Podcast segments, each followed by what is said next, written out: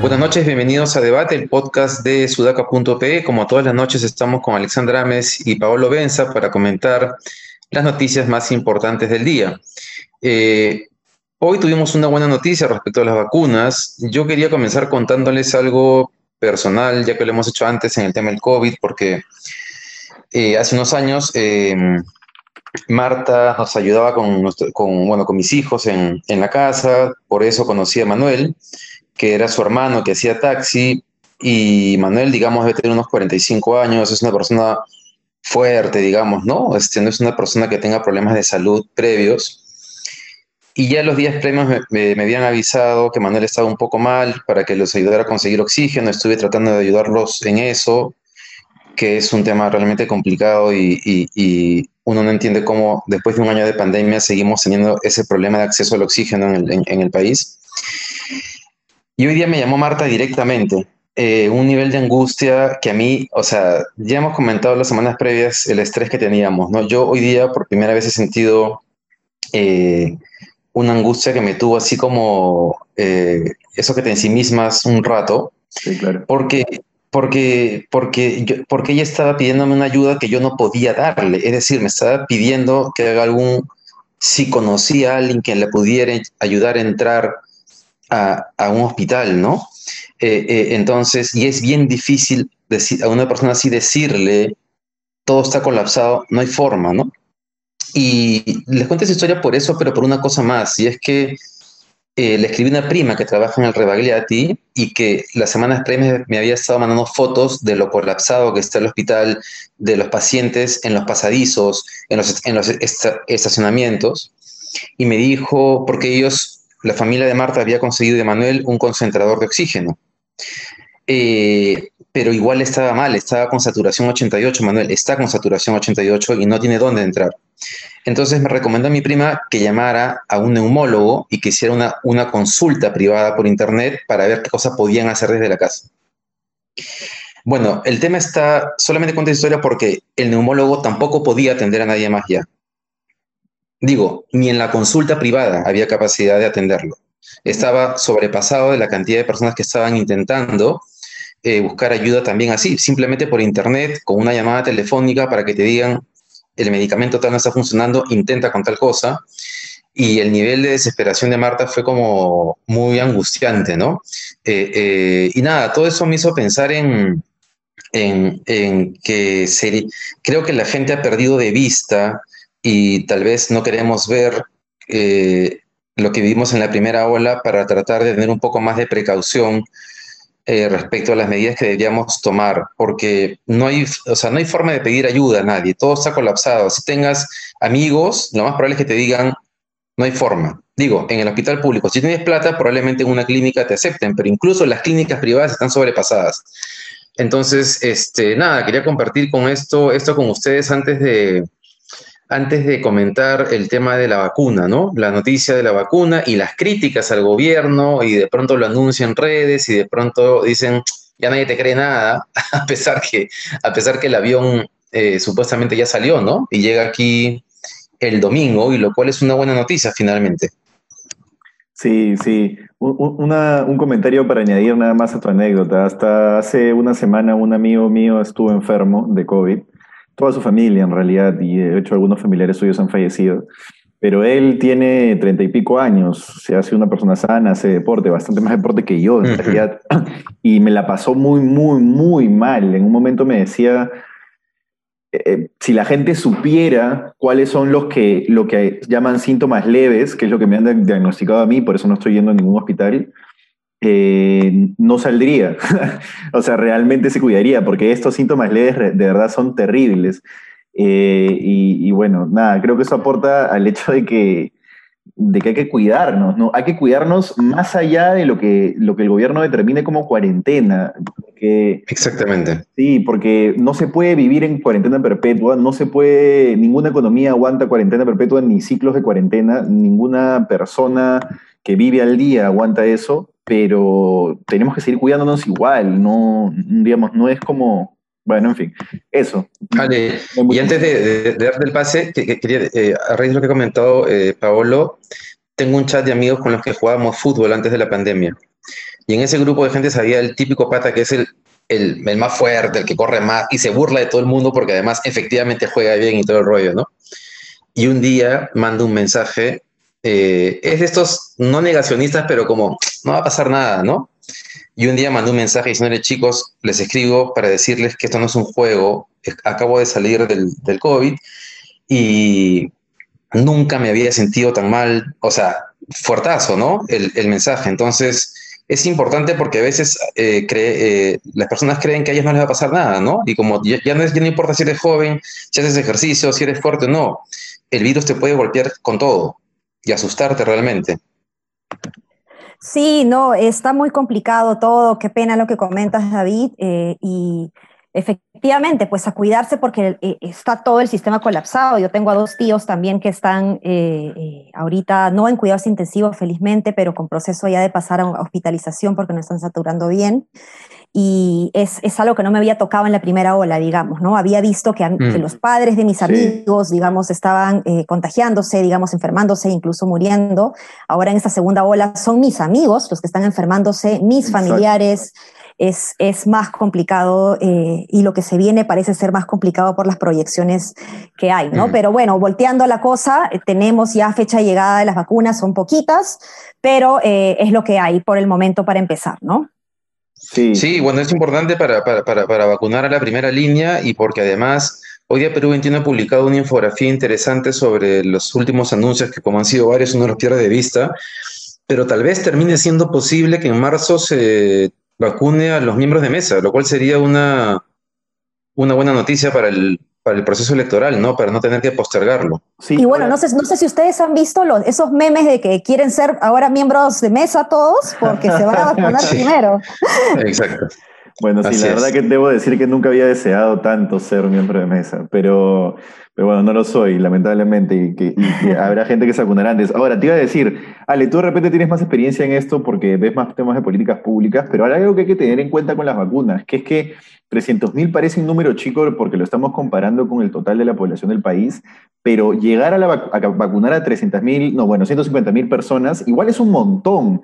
En los geriátricos de España, la vacunación ya está en marcha desde diciembre y todavía no se llega a vacunar, entiendo, no, hasta hace unos días leí la noticia, no se llega a vacunar a todos los ancianos de España, que no son una población, que son una población grande porque España tiene un montón de ancianos, pero no son toda la población.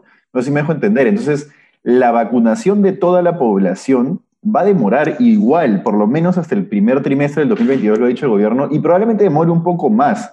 Estos son más que mm. nada anuncios políticos de que llega la vacuna y que, bueno, ya al menos hay una seguridad de que tenemos un canal de, de, llegada, ¿no? Pero, pero hay que seguir cuidando, entonces eso, ¿no? Ese es el mensaje.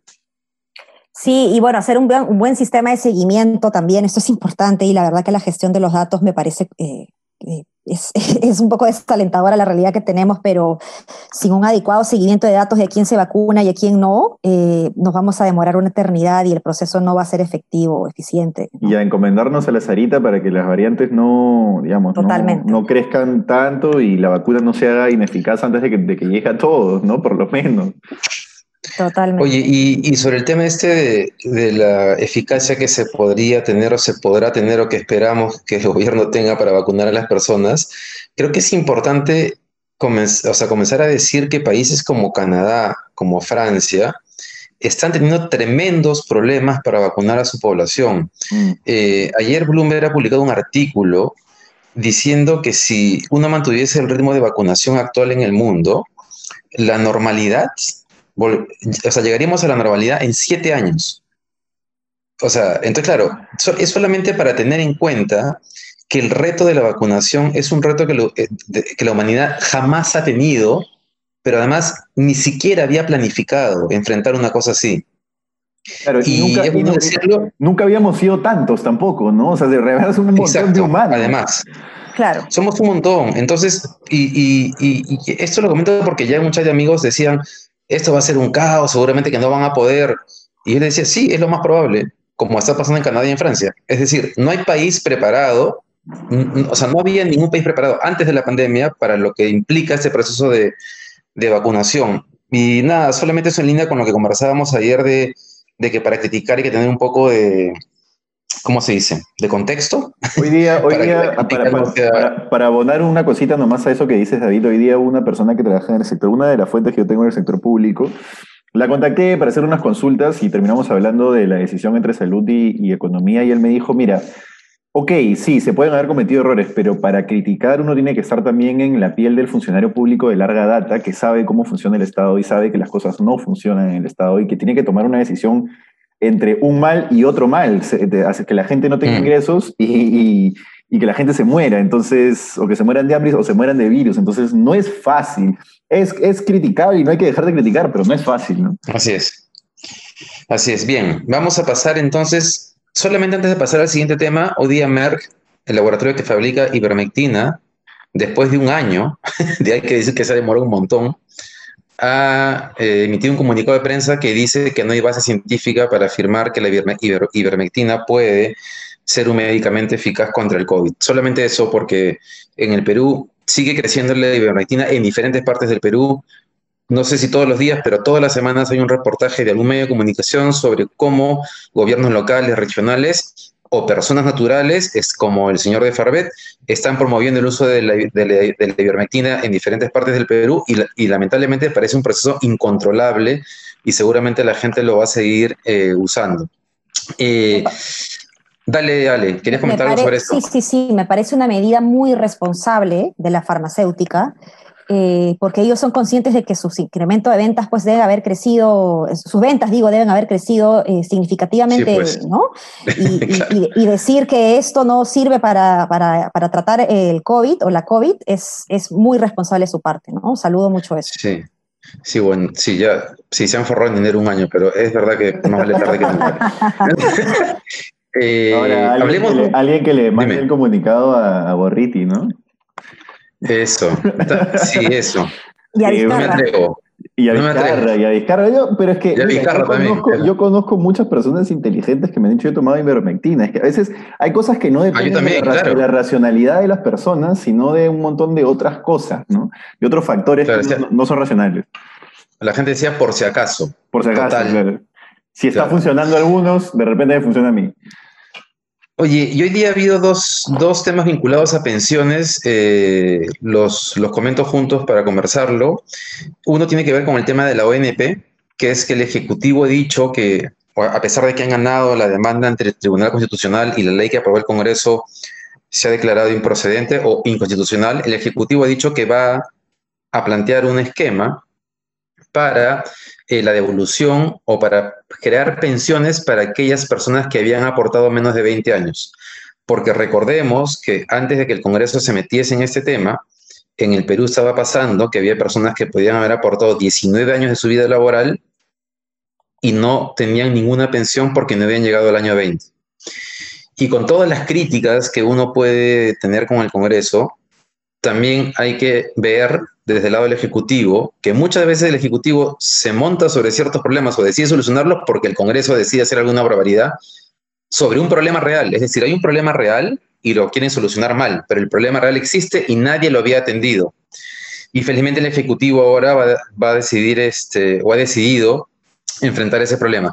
Y lo segundo es que una docente de la Universidad del Pacífico, investigadora, Noelia Bernal, ha publicado un artículo en el comercio defendiendo la propuesta eh, de reforma del sistema de pensiones que había promovido la congresista Carmen Omonte, lo cual ha sacado chispas, porque además afirma, como afirmó Hugo Ñopo hace unos días, de que lo que ha frenado la discusión de este proyecto de ley es el lobby de las FPs, que siempre eh, lo que hacen es criticar y eh, estigmatizar cualquier protesta, protesta propuesta que no les guste la enmarcan todo, dicen que es muy mala para que se encarpete y nunca más se discutan ciertos temas que deben ser discutidos.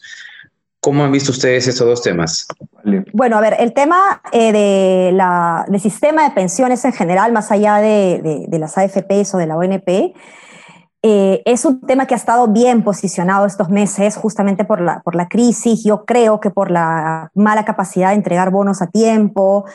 Em, y esto ha generado que muchos partidos políticos se posicionen eh, al respecto, ¿no? Eh, yo, como les comenté hace unos, unos días, estoy haciendo un análisis de los planes de gobierno y de los 17 planes de gobierno de los 17 partidos, Solo tres no mencionan nada del tema de la necesidad de reformar, ¿no? Claro que algunos dicen total administración del Estado, total administración privada, pero es, eh, sí hay certeza, digamos, de que es, un consenso de todos los partidos la necesidad de reformar este sistema. Es algo que se viene, es algo que tiene que pasar, ¿no? Entonces, creo que bienvenido al debate, creo que eh, lo que se ha publicado ahora sobre el tema respecto a que si hay lobby o no detrás de la AFP es positivo eh, puedo yo estar a favor o en contra de esto, pero esto es irrelevante porque creo que este tipo de opiniones tienen que salir y tienen que eh, mm. combatirse o, debatirse ¿no? Con, con, el mismo nivel alturado técnico que, que, que, se merecen los ciudadanos. ¿no? Sí, sí, sí. Y lo, y lo, otro que no hay que perder de vista es que, ojo que la discusión de la AFP y la BNP es una discusión del país formal. Entonces, Exacto. Entonces, mm. eso, eso sí hay, no hay que perder Un dato, un dato, Paolo. ¿Sabes cuántas mujeres del sector del ámbito rural tienen acceso a pensiones? 5.3%. Solo 5.3% de las mujeres del mundo rural, del Perú rural, tienen acceso a pensiones. Tal cual. Entonces, eso es un dato a tener en cuenta porque ahí te das cuenta cómo, por ejemplo, la cobertura mediática está guiada por un tipo de país, por un, por un sector del país, cómo eh, las políticas públicas están guiadas por un sector del país, cómo la política en general está guiada por un sector del país. Entonces, nada, eso, eso, eso nomás tenerlo claro. Lo demás coincido con ustedes. Sobre todo con lo que dice, perdón, sobre todo con lo que dice David, que es que hay problemas eh, en los cuales el Ejecutivo no haría nada eh, y que si no el Congreso lo hace mal, al menos sirve para que el Ejecutivo mire el tema, ¿no? Se, se pongan las pilas. Oye, quiero terminar con una noticia positiva porque hoy día se ha conocido de un proyecto del, del MTC, para llevar Internet a 3,2 millones eh, de, peruanos de 860 localidades de la selva. El plan se llama Todos Conectados. Eh, como recordaremos, en, eh, para, la Sierra del Perú ya existe la red de fibra óptica que luego tenía que pasar a crear subredes hacia otras localidades. Sería bueno saber en qué anda eso, pero este proyecto está buscando atender a un a, peruanos que no, para los cuales no existía ninguna oportunidad de Internet, lo cual toma mucho más importancia además eh, en medio de una pandemia eh, y la necesidad de, bueno, son poblaciones que se han visto afectadas totalmente en el tema de la educación, o sea, no tienen oportunidades salvo por la televisión y el programa Aprendo en Casa. Eh, entonces esperemos que este proyecto pueda caminar rápido y, beneficiar a, a estas poblaciones que suelen ser bastante excluidas de las políticas públicas en general. Sí, no, es una noticia muy importante, sin duda, la, la, brecha de, de acceso eh, a, este tipo de servicio, la brecha de conexión digital es muy alta justamente en el mundo rural versus el mundo urbano.